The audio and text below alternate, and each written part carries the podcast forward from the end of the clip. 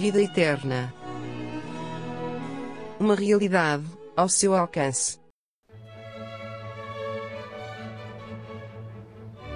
Por que teve Jesus de morrer? Hoje queremos procurar responder a uma pergunta fundamental. O que levou Jesus à morte? Por que teve ele de morrer? Qual o significado da sua morte para nós hoje?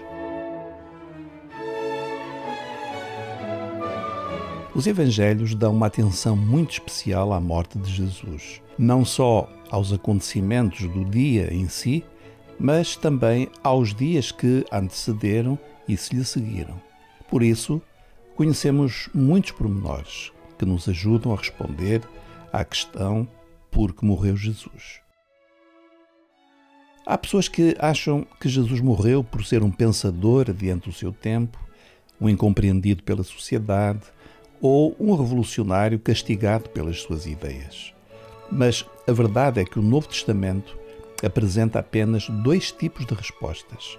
A primeira identifica um motivo histórico, a segunda esclarece o significado dessa morte. Já apresentamos no episódio 6 a explicação histórica, factual. Jesus foi condenado à morte pelos judeus por ter proferido uma declaração blasfema ao considerar-se filho de Deus. A segunda resposta à pergunta por que morreu Jesus tem a ver mais com o significado dessa morte. E aí a Bíblia não deixa lugar a dúvidas. A morte de Jesus teve um único propósito: o de ser uma substituição. Que substituição? Um homem justo substituiu na cruz a humanidade pecadora. Como escreveu o apóstolo Pedro em 1 Pedro 3,18. Cristo padeceu uma vez pelos pecados, o justo pelos injustos, para levar-nos a Deus. Mas Jesus tinha de morrer?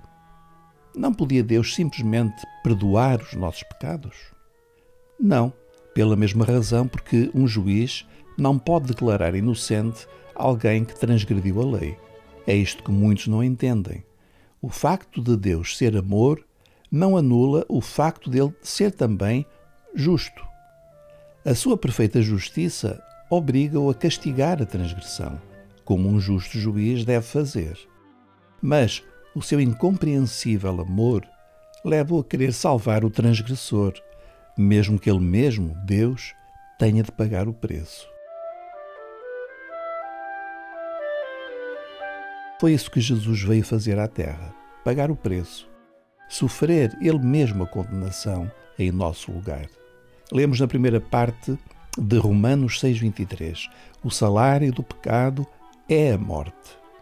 Na perfeita lei de Deus, que governa o universo, morte eterna é o salário, a recompensa, a consequência que merecemos pelos nossos pecados.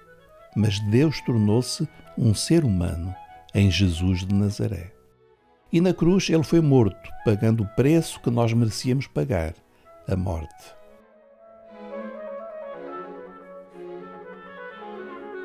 Há muitos textos na Bíblia que explicam esta substituição. Um deles é 2 aos Coríntios 5:21, que nos ensina que aquele que não conheceu pecado, ele o fez pecado por nós, para que nele fôssemos feitos justiça de Deus. Sim, é este o grande motivo da morte de Jesus. Ele morreu na cruz, levando sobre si o castigo que nos estava destinado. Lemos há instantes a primeira parte de Romanos 6,23. O salário do pecado é a morte. Mas vamos completar lendo a segunda parte deste versículo. Mas o dom gratuito de Deus é a vida eterna em Cristo Jesus, nosso Senhor. Vamos ler tudo de seguida. O salário do pecado é a morte, mas o dom gratuito de Deus é a vida eterna em Cristo Jesus, nosso Senhor.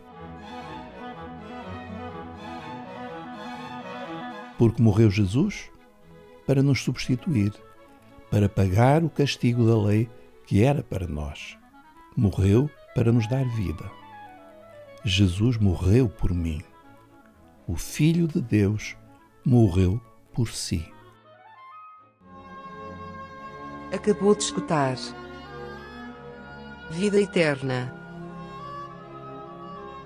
Uma produção da Rádio Evangélica Maranata.